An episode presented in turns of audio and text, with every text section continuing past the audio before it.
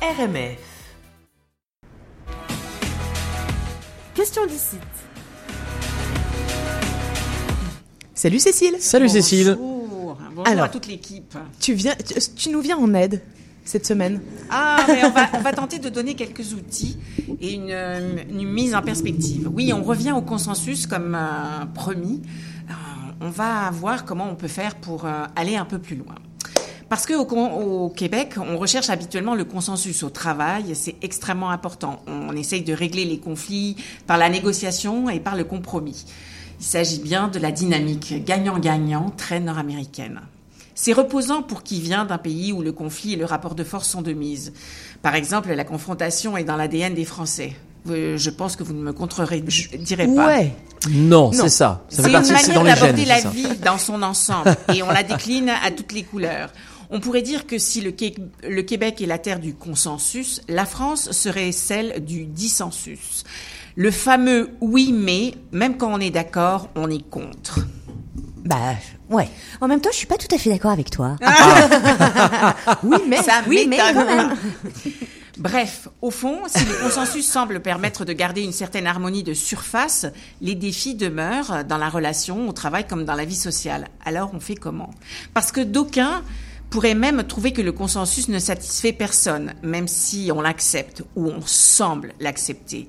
La recherche du consensus à tout prix pourrait déboucher sur une sorte de hum, d'immobilisme en fait. L'union superficielle fait-elle réellement la force? Ça c'est une question importante. Mais en interculturel, attends, l'union. même d'une façon superficielle, Fait-elle réellement la force? Parce qu'on Ah. dit toujours l'union fait la force. C'est vrai. Le consensus pourrait être une façon de voir l'union, mais si elle n'est pas réelle, fondamentale, intériorisée, acceptée pour de vrai, est-ce que c'est une force? Non, mais euh, Delphine, là, tu faisais un petit oui, mais. Ouais, j'ai, j'ai fait Là, un oui, t'étais en mais, mode ouais, oui, mais, là. Non, non, mais c'est ça, c'est son oui, mais bien sûr, bien En, sûr. en fait, tu vois, et là, c'était, c'était pas intentionnel, c'était uniquement pour euh, parce que je m'intéresse et que je. Mais sais- oui, mais oui, Donc- bien sûr. Donc c'est pour ça que c'est Oui, parfois, mais bon, hein. parfois c'est mal interprété. Oui, oui, mais Bon, alors pardon, Parce qu'en interculturel, on se garde bien de porter des jugements, on tend vers la compréhension. Par exemple, pour sortir complètement de notre réalité québécoise, aux Pays-Bas ou en Suède, qui sont des pays où le style de management est très égalitariste, on croit aux prises de décision consensuelles, mais les échanges sont extrêmement francs et parfois très directs. Je vous assure, pour l'avoir vécu, oui, j'ai passé une partie de ma vie aux Pays-Bas, Mais raconte-nous. il ne faut vraiment pas être susceptible. Quand on est français, c'est un peu cash, un peu trop cash, surtout en public. Si les gens sont très très chaleureux et posés, les échanges peuvent paraître tellement directs que on peut se sentir froissé. Mais non, il s'agit juste de transparence et d'efficience. Inversement, les pays à la culture très hiérarchisée comme au Maroc, la Corée ou encore, euh, il est vrai, en France, les décisions sont plutôt prises au niveau haut de la, de la hiérarchie. De consensus, on ne parle guère.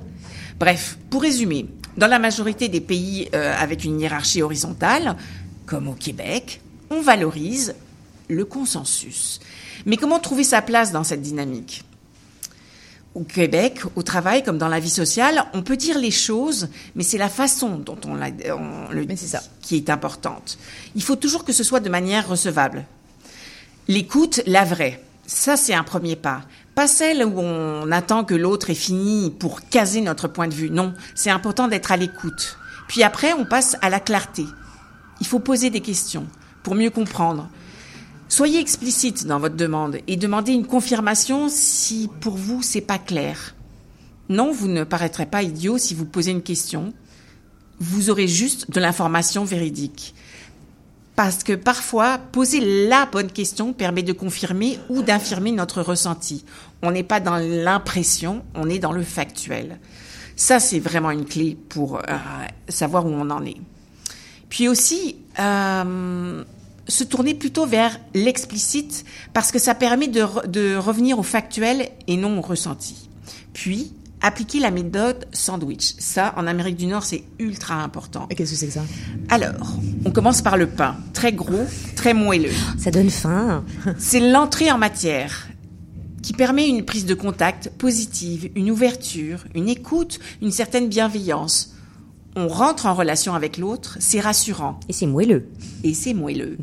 Une fois que le positif est, est posé, là, on peut euh, faire passer délicatement et d'une façon recevable ce qu'on a à dire. Alors là, on passe à une, partie plus délicate. Mais soyez clair, concis, ne faites pas d'attaque personnelle. Ne dites pas euh, tu, tu, tu, mais plutôt moi par rapport à ça, je me sens comme ça ou je n'ai pas compris cet aspect-là. Revenez à vous. Si vous posez ne posez surtout pas un jugement de valeur. Ça c'est bien, ça c'est mal. Rappelez-vous que vos valeurs justement peuvent être fort différentes de votre interlocuteur. Et puis, à la fin, on revient à quelque chose de positif parce qu'on est en Amérique du Nord, on est dans le concret. Terminez par votre, votre intervention par quelque chose de constructif.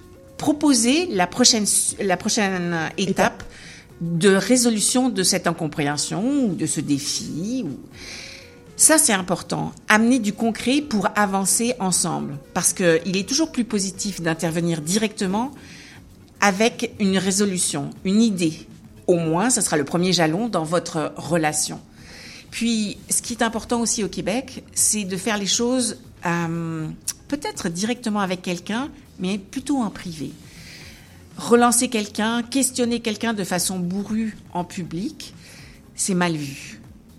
On est pragmatique, même dans les relations ici. Soyez orienté solution. Alors, si vous avez quelque chose qui vous dérange, que vous aimeriez changer, pourquoi pas Mais faites-le avec diplomatie et un apport positif pour avancer. Ça, c'est euh, des trucs. Ok. Ça te paraît confus? Non, pas du tout. Je te vois dubitatif. Mais je vais te poser une question, mais du coup, j'ose pas parce que Ah. je me dis que poser une question, ça fait aussi. Bah, j'ai pas compris ce que, ce que t'as dit. Mais donc tout à fait très sympathique. Mais c'est Mais justement, on a dit Oui que mais, c'était oui, bien mais, ça. oui, mais pour toi, c'est pas très sympathique. Ça veut dire que tu vois, tu peux te non, remettre ça veut dire que si toi tu te l'as pas compris, plein d'auditeurs l'auront pas compris peut-être. Ok, d'accord. Dis-moi. Alors, quelle est la bah, question, coup, Delphine du coup, j'ai perdu ma question. Bon, voilà. Du coup, j'ai perdu ma question. Alors, Là, j'aurais pas dû intervenir. Et puis je voulais juste partager avec vous un, un livre qui est bien sympathique. C'est les sœurs Lumineau, deux françaises qui ont immigré Ouais. au Québec, qui ont fait un petit livre euh, bourré de petites. euh, Un gros livre même. Un, un Oui, gros oui, c'est déjà plein de et- couleurs, oui. des dessins, des pourcentages, euh, des anecdotes, euh, des pistes, des recettes, euh, même des mots croisés, pour faire le lien entre la France et le Québec. Ça s'appelle ICIT, les Français au Québec. C'est chez Guy Saint-Jean, éditeur. Ça vous permettrait de survoler des infos hein, qui sont euh, sympas, euh, qui abordent des sujets qui pourraient vous interpeller, une façon rigolote, euh, un petit peu décalée, euh, d'aborder justement la- le vécu au Québec et le lien France-Québec. Ok, très Voilà. bien. Parfait. Merci pour ce Merci petit bon beaucoup. plan. Merci. C'était la chronique Question d'ici.